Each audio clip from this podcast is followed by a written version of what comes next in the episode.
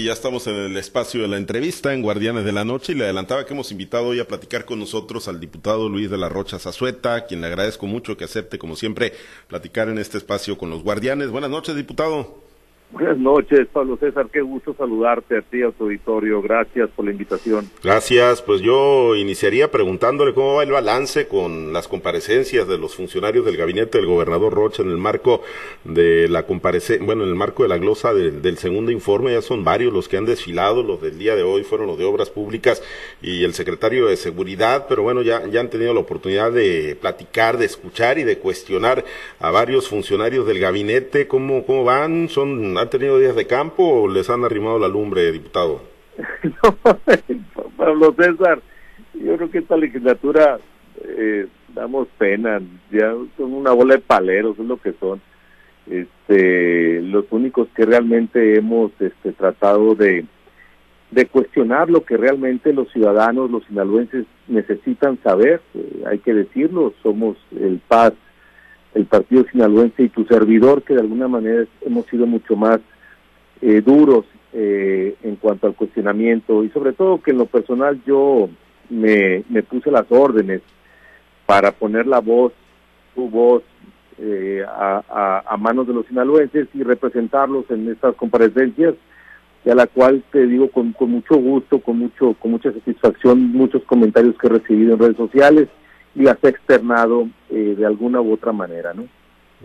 Y bueno, de los que ya acudieron, o bueno, haciendo un balance, ¿no? En su momento ya, ya tocó hacerlo eh, cuando el gobernador rindió su segundo informe, pero ahora a propósito de las, de las comparecencias, ¿están llegando a pintar, a reconocer eh, las realidades de Sinaloa los, funcionarios o están llegando a tratar de, de matizar los problemas que se tienen en Sinaloa, diputado? Pablo César, eh, ese es uno de los temas yo creo que más graves que tenemos en el formato aquí en las comparecencias. Es un formato que no nos permite dialogar. Estamos eh, limitados con el tiempo.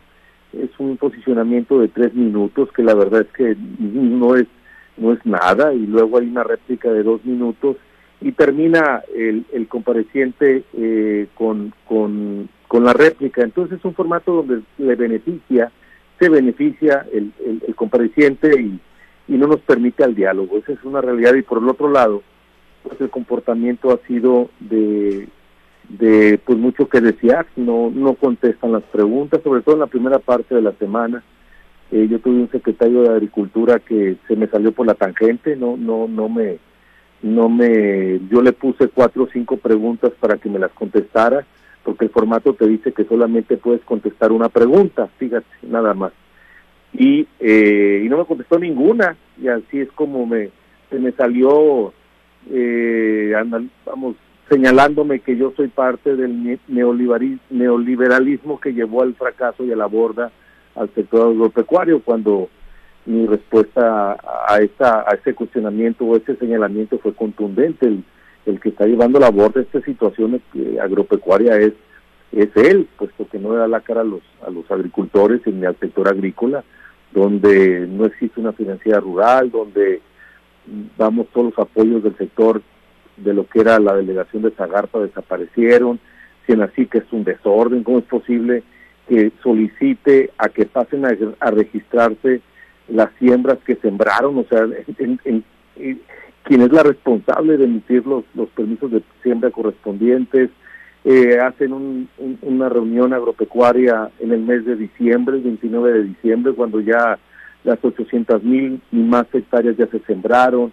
Vamos, eh, no me dio la cara, en la noche misma RR la cuestioné sobre el, el costo-beneficio de la, de la creación de la Secretaría de la Mujer, donde pues, ya lleva alrededor de 290 millones de pesos contra el ISMUJER, que es el instituto que llevaba antes el, el, este tema de feminicidios, entre otros, la política pública de, de, los apoyos hacia, hacia el tema de género.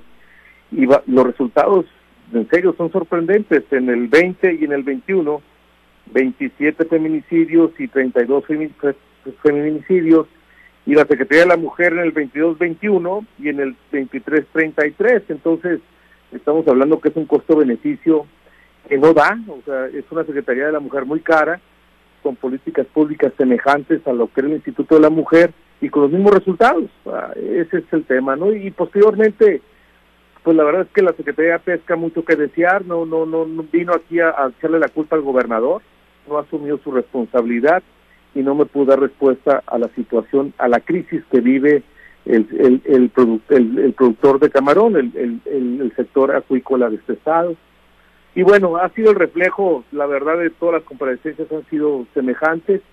Y, y, bueno, yo invitaría a los que quedan que sean responsables, hombre, y que vengan con la actitud de, de responderle a los sinaloenses, no es a uno, es a los sinaloenses, que, que a ellos les deben, les, deben de dar la cara y quienes son los que les pagan, además, o sea, son los que nos pagan y hay veces que se quieren excusar que no es parte de la glosa, cuando pues, la situación no es que sea parte o no de la glosa, se les pagan con los impuestos de las sinaloenses y que son situaciones que estamos viviendo y que encaren y que den respuestas, ¿no? Ahora, si no hay, si no hay voluntad para, para responder, diputado, pues mucho menos para, para reconsiderar el rumbo entonces por parte de estas eh, áreas o estas secretarías o estos funcionarios yo creo que el gobernador debe de tomar muy en serio mm, las comparecencias que estamos viviendo. Yo no sé si el presidente de la Junta de Coordinación Política le está haciendo del conocimiento de cómo se están llevando a cabo y qué actitud están tomando su gabinete. Yo, yo lo haría eh, si se tratara de, mi caso y, yo creo que tiene que cambiar de timón eh, urgente el gobernador, puesto que la situación que hoy vivimos es realmente eh, desconocen muchos aspectos, hablan de cifras que yo no las conozco y además otros que ni siquiera quieren contestar porque no es parte de la glosa. Y, bueno, ese, ese ha sido el común denominador en estas comparecencias. Mm, pues a lo mejor algunos creían que ya ni siquiera les iba a tocar comparecer con eso de que traen las maletas hechas para irse de candidatos, diputado. Sí, sí es cierto, este, algunos ni siquiera se prepararon traen ya un acordeón, ¿no? De, de, preguntas eh, y respuestas con aquí con con la bancada de, Morena y el grupo plural o bueno el grupo fake que le llamo y al final del día pues así es como han salido adelante. Pero cuando se trata de preguntas de tu servidor o del partido sinaloense la verdad es que las respuestas dejan mucho que desear antes de compartir la charla con mis compañeros diputados, ¿cómo, ¿cómo vislumbras esta última etapa de la actual legislatura y en el Congreso con la segura desbandada que se va a dar de algunos diputados que van a buscar otras posiciones? Lo que ha venido ocurriendo, que pues ya es de todo conocido, ya lo hemos platicado, ¿no? La desarticulación de la bancada del Partido Revolucionario Institucional, pues de la mayoría de las bancadas, ¿no? Incluso del Partido Sinaloense, que aunque queda como grupo parlamentario todavía, también se le fueron varios diputados. ¿Cómo, cómo ves el, el, trabajo final, el cierre de esta legislatura? Sí, para recordar, sí, el, el, Partido Sinaloense tenía ocho diputados, se quedaron con cinco. la bancada del PRI éramos ocho y nos queda y me quedé yo solo. Todos se fueron, con excepción de Sergio Mario, como partido se quedó como diputado independiente y eh, los demás al grupo plural, este que es un grupo de Morena interno, ¿no? Eh, pues yo creo que damos damos vergüenza, damos pena. Eh, no es una legislatura digna de, asumir responsabilidades este, con una autonomía y una y un poder genuino por parte de esta de este Congreso que, que, así debería de haberse manifestado desde un principio. Estamos eh, vamos en, en condiciones como oposición, te lo digo, o sea, con el voto ponderado que se tiene en la Junta de Coordinación Política, pues se pierden todas. Eh, por mucho que se que se pueda hacer con como como como bancada dentro de la misma no podemos cambiar las las direcciones este y, vamos pues, vemos una agenda que realmente no trata en beneficio de los sinaloenses sino más bien tratan de incorporar algunos algunos conceptos o situaciones a la cual no vivimos la realidad. Hoy en día tenemos eh, y lo he repetido en reiteradas ocasiones, el tema que están arrancando el alma a nuestras niñas allá en el sur de, del estado con la pornografía infantil, la trata de niñas y niños, donde no hace mucho fue capturado un joven que trabajaba en una empresa aquí conocida, con más de miles de, de, videos. Eh, cerró políticas públicas eh, contundentes contra los violadores y la comercialización de estos productos en el, en el norte del país, allá por, por Tijuana, políticas muy serias, igual en Quintana Roo, y sin embargo nosotros hoy somos el foco de negocio, ¿no?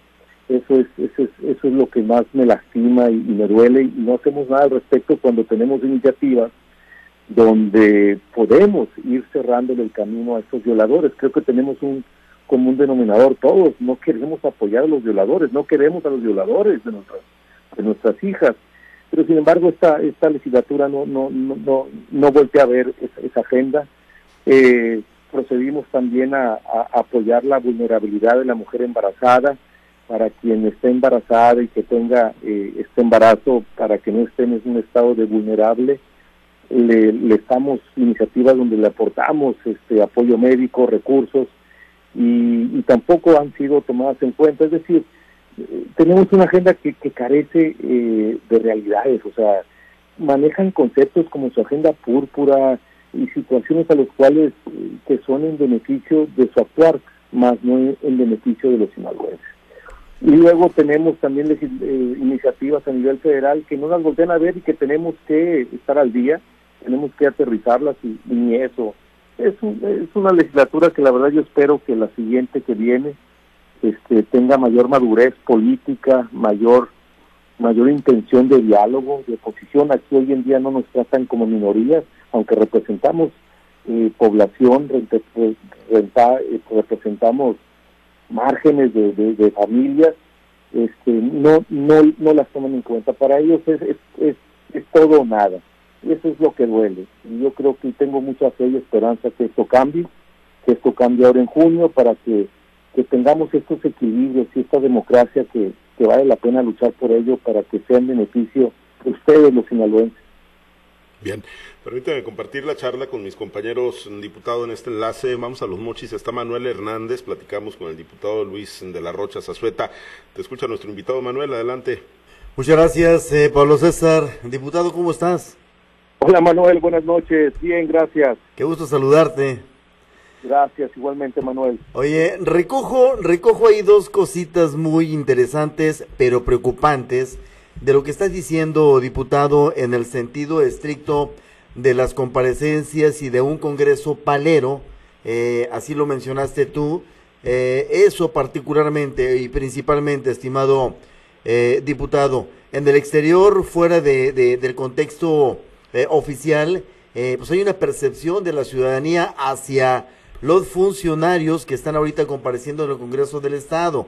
Eh, eh, totalmente distinta a lo que se plasma o se plantea en el seno de una de un eh, aparato legislativo. Ya en el interior usted describe las bondades legislativas y los afaires entre los diputados y los funcionarios que comparecen. ¿A dónde nos lleva esto, diputado? Es en que sale perdiendo los sinaloenses, Manuel. al final del día, la la falta de compromiso y de responsabilidad por parte de los secretarios que vienen aquí al Congreso, un formato que no te permite dialogar, que no te permite eh, contrarrestar ideas o ponerlas al frente, sino que te marca un, un, sentido de tiempo y es donde el cual siempre se beneficia el que termina, el que concluye. Eh, eso eso no, no ya no son los tiempos para ese tipo, este tipo de formatos, donde te obliguen a que eh, te apegues estrictamente al año de ejercicio, a la, a la glosa. No puedes hablar, por ejemplo, hoy le pregunté al secretario, a lo cual le agradezco que me dio la respuesta, hoy le pregunté sobre los 114 videocámaras que fueron destruidas aquí en Culiacán eh, recientemente. Si tú te apegas al, al, al, al, al guion, no puedes preguntar eso. Eh, el año pasado, cuando pasó el 5 de enero, el día, el jueves negro, bien recordado por muchos de los sinaloenses, también fue fui sumamente, eh, vamos, eh, presionado para no comentar nada al respecto. Pude comentar un párrafo en referencia a, y, y, hoy lo volví a repetir, lo volví a recordar. Entonces, mientras tengamos estos mecanismos que no fomentan la democracia, que no fomenten el acuerdo, el cara a cara, vamos a seguir en una, en una situación en la que termino como empecé, donde los sinaloenses terminan perdiendo, Manuel. ¿Funcionan este tipo de, de, esquemas, eh, Luis Diputado? No, no, no, ¿De, qué sirven? Tenemos que cambiarlo, ya, ya tenemos que eh, cambiar, tenemos que dar la vuelta al pasado. Y quienes este, llevan eh, la Junta de Coordinación, de, de Política, los que vayan a venir, tienen por obligatoriedad darle la vuelta. No puede ser que estemos eh, igual que hace 30, 40, que hayamos regresado, porque yo recuerdo que con Jesús Aguilar Padilla sí hubo una, una comparecencia donde hubo apertura, hubo diálogo y hubo crítica, inclusive recuerdo a Feliciano siendo diputado encarando y señalando y gritando a, ciertos secretarios, como Juan Guerra y, y, bueno, y algunos otros, pero tenemos que regresar a, un, a un formato donde primero tenemos que darle prioridad al diálogo y que podamos eh, eh, en, en, ese en ese formato podamos eh, cambiar intercambiar ideas. Todas pueden ser en beneficio no no todo tiene que ser en perjuicio o en señalamiento no con respeto eso es el Congreso pero tenemos que abrirlo para que esas ideas sean y conlleven exactamente, primero, pues tratar de desenmascarar lo que te quieren esconder. Y segundo, una vez contemplando e, e, esta apertura, pues es más, es más fácil hablar de la verdad y hablar de lo que realmente le beneficia a, a, a los sinaloenses. Por ejemplo, te cito el tema de Tere Guerra, cuando le hice saber que mujer costaba 34 millones y su secretaría vale 290 millones. A mí me hubiera gustado comentarle también que bueno, que a lo mejor esa secretaría se hizo con el afán objetivo político de tener ahí a gente trabajando de Morena para otros fines y objetivos. Bueno, el formato no me lo permitió y a lo mejor ella se pudo defender que no es cierto.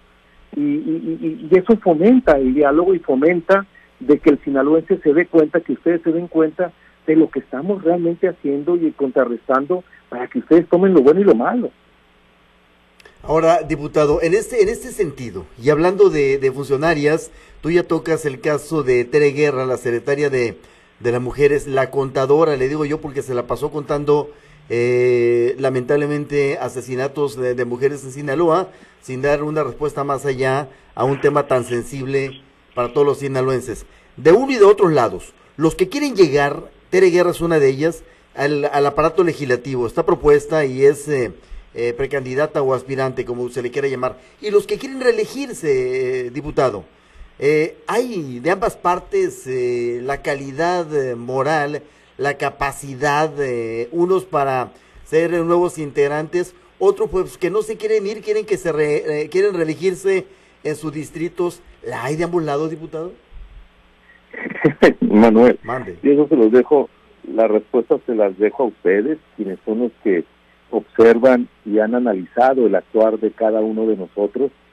Eh, así como me lo contemplas, Manuel, yo veo difícil si, si, si queda en las mismas condiciones la siguiente legislatura con el partido de Moneda, de, de Morena, dominando con mayoría absoluta como la tiene hoy, yo no veo eh, nada diferente a lo que estamos viviendo en esta legislatura, Manuel. Veo eh, un, una agenda propia que va en beneficio de ellos, no de ustedes. Veo eh, falta de transparencia y de rendición de cuentas en los recursos del Estado. Veo eh, pues la falta de respeto a, las minorías y eh, una, una dictadura interna dentro del Congreso del Estado. Así de sencillo es lo, que, lo que visualizo. Lo que más deseo y lo que más me encantaría visualizar es que eh, tengamos equilibrios, que sea un Congreso en equilibrios, eh, que, los sinaloenses, los sinaloenses sepan entender la importancia de un Congreso del Estado que no esté a merced del Poder Ejecutivo, sea independiente, autónomo y con la y con la eh, vital importancia de fecundar iniciativas que sean realmente en beneficio de ustedes, en beneficio de ustedes y no en beneficio de ciertas políticas públicas que simplemente llevan eh, a modo la gestión pública del Poder Ejecutivo. Bien, ahora una consideración honesta rápidamente, diputado, para darle paso a mis compañeras y compañeros. Eres lo que queda del PRI en el Congreso del Estado. Perteneces a un partido político que forma parte de una alianza en eh, Sinaloa, de una fuerza, Fuerza y Corazón por eh, Sinaloa, integrada por otros partidos. ¿Se están haciendo bien las cosas desde tu partido en esta alianza, diputado, con las eh, designaciones que hasta ahorita han hecho? Perdón, ¿me puedes repetir la pregunta, Manuel? No te la escuché. ¿Están haciendo bien las cosas? ¿Está haciendo bien las cosas tu partido, el PRI, con las designaciones que ha hecho hasta este momento en fórmulas para el Senado y en fórmulas para algunas diputaciones federales?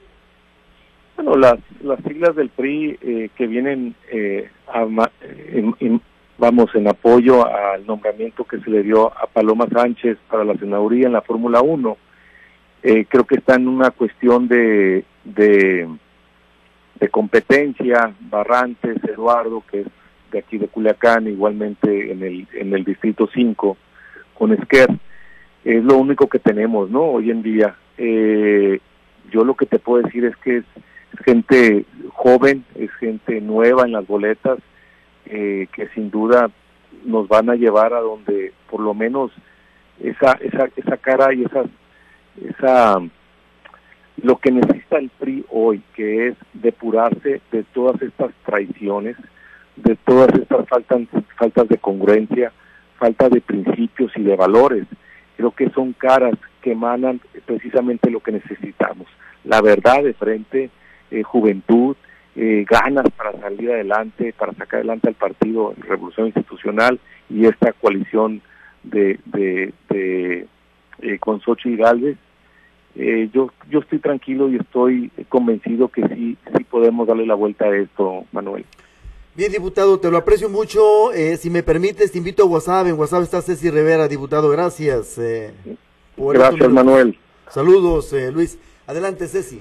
Diputado, ¿cómo está? Buenas noches. Hola, saludos a WhatsApp, querido Ceci, a tus órdenes. Buenas noches. Buenas noches, muchas gracias, muy amable diputado. Pues aprovechando esta ocasión para platicar con usted y preguntarle, ya mencionaba precisamente que debe de haber cambios en el esquema este que se utiliza en las comparecencias, pero aunado a eso pudiera ser necesario eh, aplicar algún tipo de sanción o castigo para los funcionarios que eviten dar respuesta a los cuestionamientos.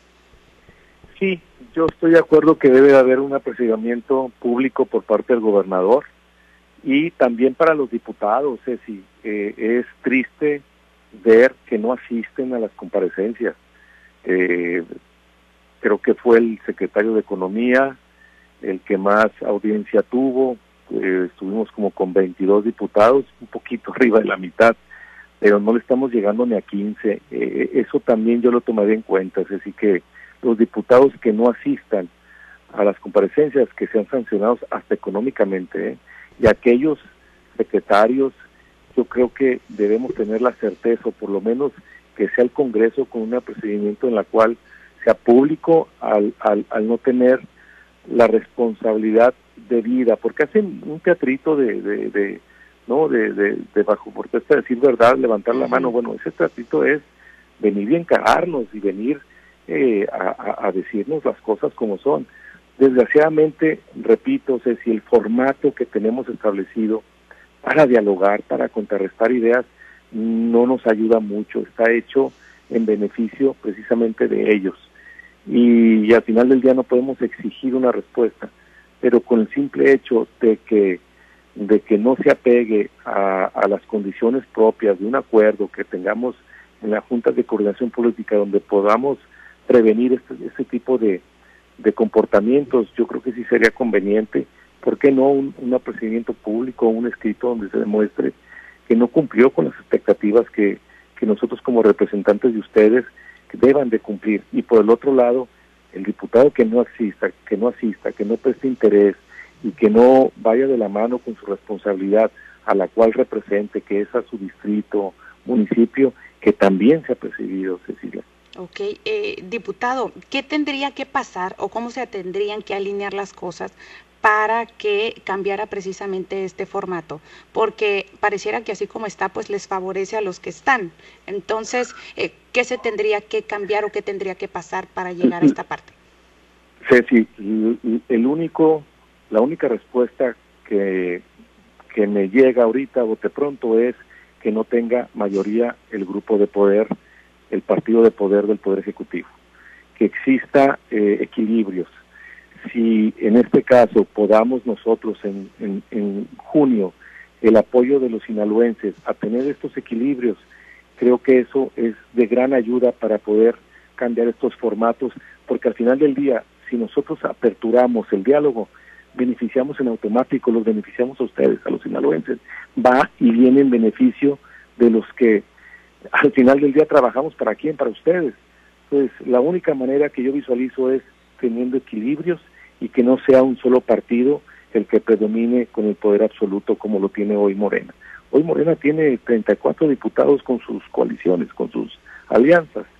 Y, y entre el Paz y tu servidor, pues la verdad es que con el voto ponderado dentro de la Junta de Coordinación Política, porque además esa es otra, tenemos que tener una iniciativa, aun cuando nosotros tengamos, en este caso, si se nos, si nos los permiten los sinaloenses, eh, el, el, el, el, poder relativo, vamos a decirlo así, de dos terceras partes, tenemos que meter una iniciativa donde en la Junta de Coordinación Política el voto ponderado no exista, que exista el voto de partido, de bancada, nada que porque soy 20 o 22 tengo el voto ponderado, pues aquí ahí matas todo, o sea, no matas ni quintilla, te matan todo, entonces este creo que es la única manera, Ceci, de, de que los sinaloenses nos ayuden a que el poder legislativo sea totalmente equilibrado en, en, en su representación y que no quede en manos del poder, del mismo partido del Poder Ejecutivo.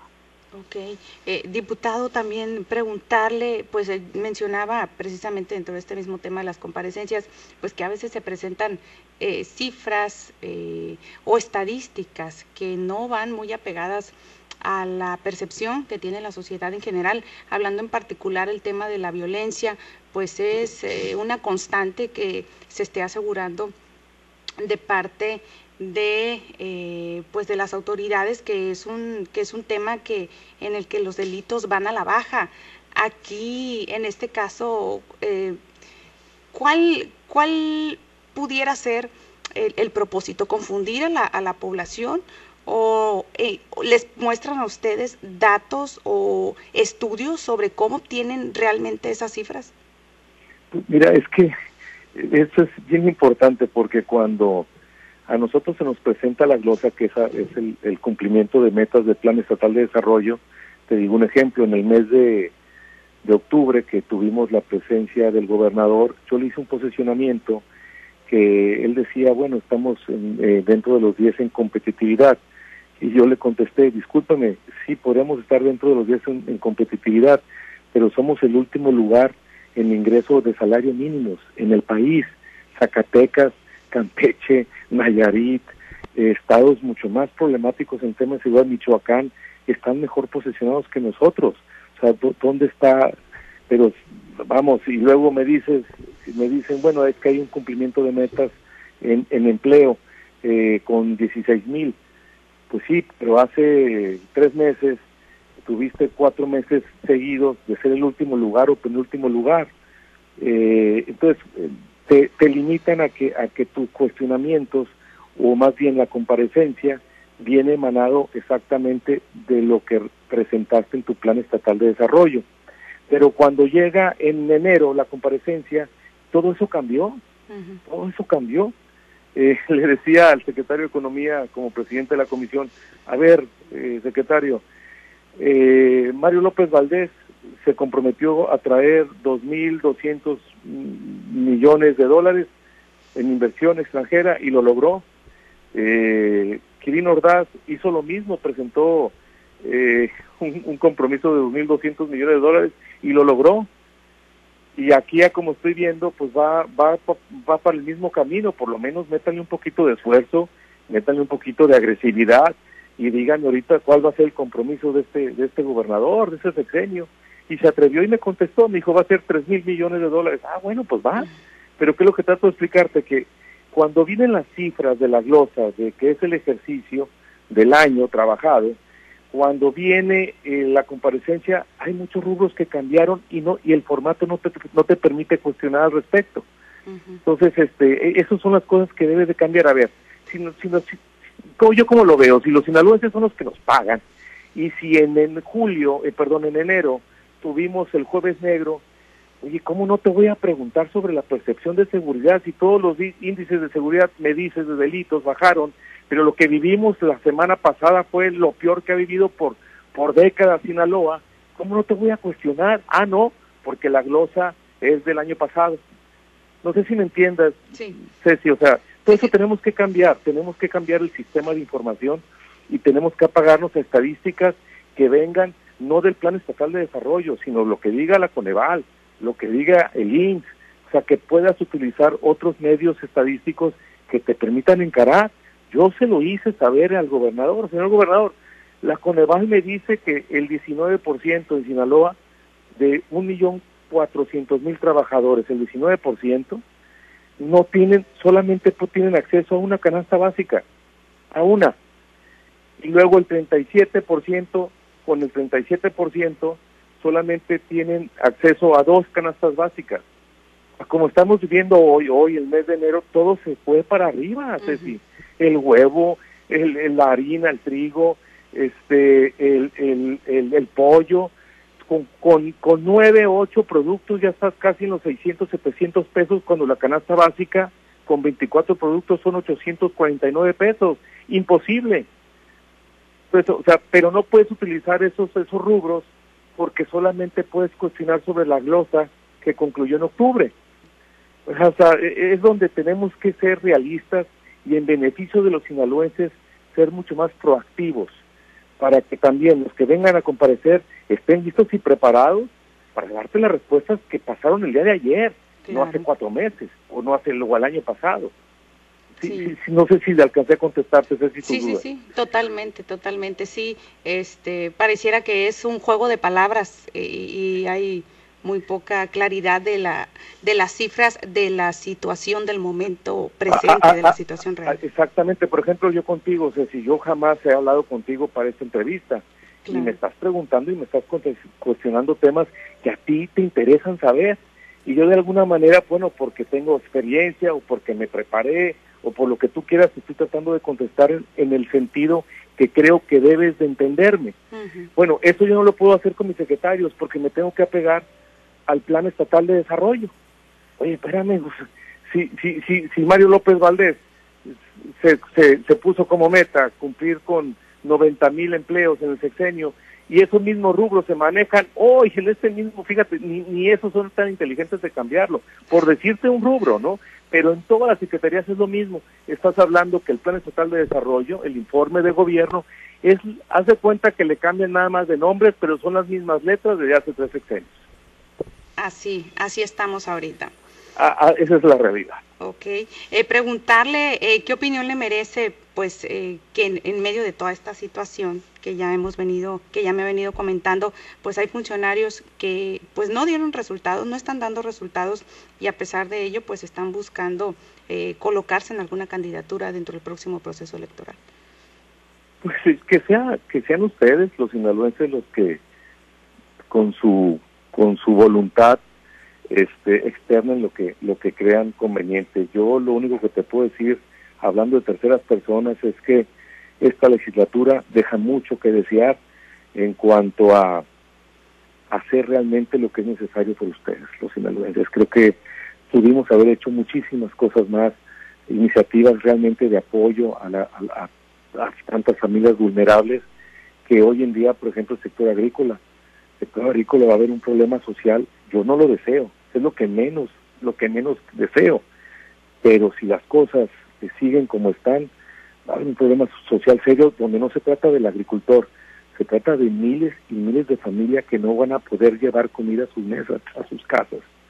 Entonces, este, yo ahí en lo particular, y si se quieren reelegir, quien tengan que ver con, con ese sector o quien de alguna manera se hicieron portavoces o representantes del sector, pues nada tienen que hacer ahí. ¿no?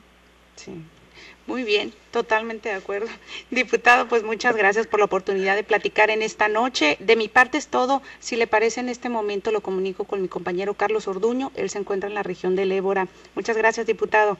Gracias, Ceci. Buenas noches. Buenas noches. Carlos, adelante. Muchas gracias, Ceci. Diputado, buenas noches. Le saluda Carlos Orduño. Hola Carlos, ¿cómo estás? Buenas noches. Bien, gracias. Eh, diputado, eh, usted este, interpuso una denuncia ante la Auditoría Superior de la Federación este, en contra del, Congreso del Estado por algunas irregularidades. ¿En qué paró esta, esta denuncia, diputado? Yo espero que me den respuesta para estas fechas de cierre de año. También la Auditoría Superior eh, de la Federación emite sus informes o sus respuestas una vez que concluyan las auditorías propias a los entes autónomos.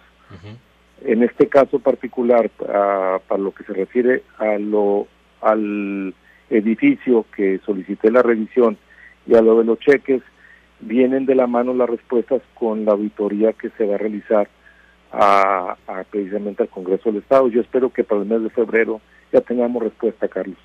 Pero no ha, no ha sido que se ha tardado por que han evadido el tema.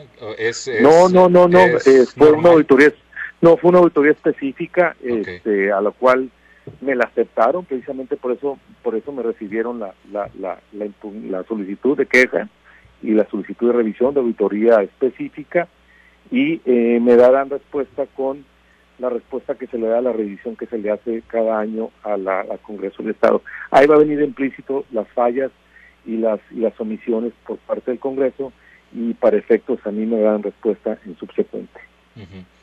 Hoy se mencionaba que Sinaloa está pues dentro de los estados eh, con menos eh, inseguridad este, por parte del gobierno. ¿Usted cree que este, como vivimos en Sinaloa, la percepción que dice la encuesta nacional de seguridad pública urbana es, es correcta, diputado? Pues Carlos, se la contesto de esa manera. No hace más de tres días nos poncharon alrededor de 15 vehículos aquí en un bulevar conocido en Culiacán eh, sin conocer los motivos. Eh, que para eso yo creo que hay que meter una iniciativa, y ahí yo ya meto un folclore, una iniciativa donde la Secretaría de Seguridad Pública o el Ayuntamiento tenga recursos para que con esos recursos del Estado este haga las iniciaciones correspondientes a los afectados. No no podemos seguir así. Lo decía hoy al secretario de Seguridad Pública de los de los 14 delitos tipificados para efectos de hacer una revisión, solamente uno disminuyó, que es el de el de robo bancario, pero los demás todos sufrieron un alza, todos en homicidios dolosos, feminicidios, en trata de, de, de, de personas, en todos los rubros estamos muy mal, pero sin embargo, hace recientemente estábamos dentro de los 50 ciudades más peligrosas del mundo, por ciertas fórmulas logra salir y pero yo creo que hay mucho hay mucho en qué trabajar. Pero sobre todo lo pregunté al secretario en, los tres poderes eh, el federal el estatal municipal eh, hacer realmente un, trabajo del conjunto que, que no lo veo no lo siento y espero que bueno que la respuesta que me dio pues sea cierta no que sí va a haber resultados y pero pues los recursos que tenían los municipios desaparecieron para auto ayudarse, para apoyar con recursos y aportaciones adicionales a los policías, eh, para capacitaciones de policías municipales. Y yo en lo personal, mientras mi experiencia y lo que he visto en otros municipios, que cuando los policías municipales son fuertes, están capacitados y están bien alimentados y se les paga bien, tenemos mayores seguridades, mientras no tengamos un equipo de policías fuertes, vamos a estar mucho más expensos a este tipo de, situaciones de vulnerabilidad, de sentimientos de inseguridad y sobre todo de estar con el temor día a día de que algo te puede pasar. ¿no? En este, eh, ¿usted ve que haya una estrategia por parte del, de, la, de la Secretaría de Seguridad Pública o solamente eh, pues están este a la, a la suerte no de que las o que y la participación de las corporaciones federales eh, estén ayudando diputado mira Carlos yo veo cada vez más eh, menos menos autoridad. Eh, y no nomás me refiero al tema de seguridad también el tema de tránsito. Hay hay un hay una irresponsabilidad o hay un desorden vial que es cada vez mayor el comportamiento más irresponsable, el comportamiento de los conductores de vehículos, velocidades, eh, en la manera en cómo se conducen. La verdad es que de un descontrol total y en consecuencia también sí veo una falta de coordinación, eh, de coordinación tanto federal como estatal como municipal. No, no veo realmente una, una, una, una coordinación en la cual podamos o que en algún momento llegamos a sentir o llegamos a, vivir. Este, y no me refiero con, con tener aquí cada cuadra retenes ni nada de eso. no, no, no, me refiero cuando, es más, cuando sales a carretera, hombre, o sea, antes, bueno, a mí me tocó salir a carretera con la mayor tranquilidad posible, hoy no, hoy cuido los horarios, cuido eh, hasta yo mismo, ¿no? No voy a comer ciertos alimentos para que no nos caiga pesado y estar más vivo. Eh, vamos, el, el, el, el, día a día sí cambia por el, por el sentimiento de inseguridad que tenemos. Muy bien. Pues muchas gracias, diputado. Le agradezco mucho la oportunidad de platicar. Vamos a regresar con Pablo César Espinosa. Buenas noches. Muchas, muchas gracias, Carlos. Ahí y te lo agradezco mucho. Buenas noches. Muchas gracias, gracias, eh, Carlos. Diputado, antes de concluir, eh, ya en los minutos que nos quedan, yo, sí preguntarte un asunto que también tocaste en las comparecencias y que lanzaste una advertencia muy fuerte, el que tiene que ver con, con la disponibilidad de agua, esta situación tan crítica que se vive en Sinaloa, el no haber hecho oportunamente la reunión del Consejo de Desarrollo Rural, el que el gobierno haya dejado suelta la planeación de los cultivos y que, bueno, pues en un escenario de muy baja disponibilidad de agua, tú advertiste que podría llegar a haber confrontaciones, incluso creo que hasta muertes llegaste a advertir entre los productores agrícolas. Sí, es correcto. Este y lo dije con, con, con asumo la responsabilidad, puesto que con anterioridad ya hemos tenido muertes por la lucha de agua. Eh, Pablo no, no está un anterior líder del, del, de la ARC, de la Asociación de Agricultores acá en Sinaloa, pues falleció, fue, fue, tuvo muerte por, por una lucha de agua. Eh, ¿Qué es lo que quise decir con esto? quise decir más que todo que en el gobierno de Mario López Valdés de Maloba tuvimos una helada la más dura y difícil que ha tenido Sinaloa en su historia. Eh, el, el, Estado se puso prácticamente en negro y nos dimos a la tarea de reactivarlo, de enverdecer al Estado. Y fueron distintas las condiciones, es decir, varias dependencias nos ayudaron, el gobernador se echó para adelante y sacamos en uno de esos programas el programa de rescate hídrico, yo creo que más, más importante que ha tenido Sinaloa, que rescatamos aproximadamente 300 mil hectáreas. ¿Qué es lo que trato de explicarte con eso? Trajimos equipos de bombeo, personal, apoyamos con diésel, nos pusimos de acuerdo con los módulos, habilitamos en aquellas zonas más necesitadas y fuimos intercambiando de acuerdo a las necesidades. El librito ya está escrito, pero te cuesta dinero.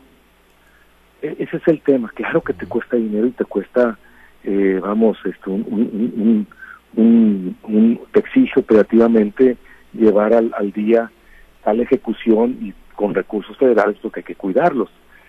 Eh, está escrito, entonces, si tenemos algo que ya lo caminamos y salió muy bien, y sin embargo no veo en, en el gobierno del Estado respuesta ni actitud ni inquietud, pero sí te manda con la intención a sembrar, pero no te responde para ello, aunado a la falta de pago en, la comercialización del trigo, en la falta de apoyos en el tema de que, lo, que los que faltaron por cobrar en el tema del maíz, y luego que quedaron en el, en el limbo más de cuatro millones de toneladas.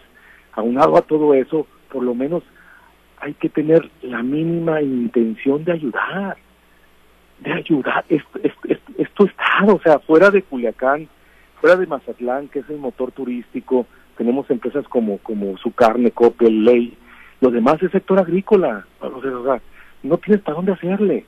Y estás hablando de miles y miles y miles de familias que de ahí dependen. Oye, ten la mínima expresión de ir a dar la cara, a dar el pecho, ayudarles. El camino ya está escrito, los módulos, los distritos están listos, pero necesitan que les ayudes, que les lleves lo que es necesario para, para echar a andar todo, toda esta, esta maniobra.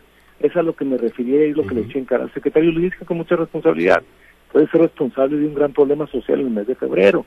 Tienen autorizado solamente para dos riegos los agricultores y necesitan cuatro en la mayoría de ellos. Y además se salieron a sembrar precisamente por la falta de responsabilidad de no ejecutar el hectareaje y las condiciones de siembra en cada punto diferente. Eso es a través del, del, Consejo Agropecuario.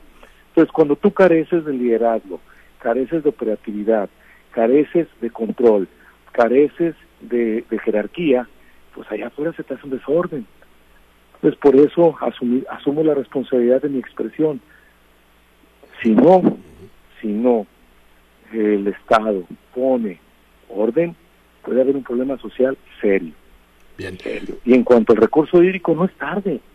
Aquí tenemos en Culiacán 70, más de 70 charqueras que con 100 mil pesos, 100 mil pesos en cada una, se pueden echar a andar.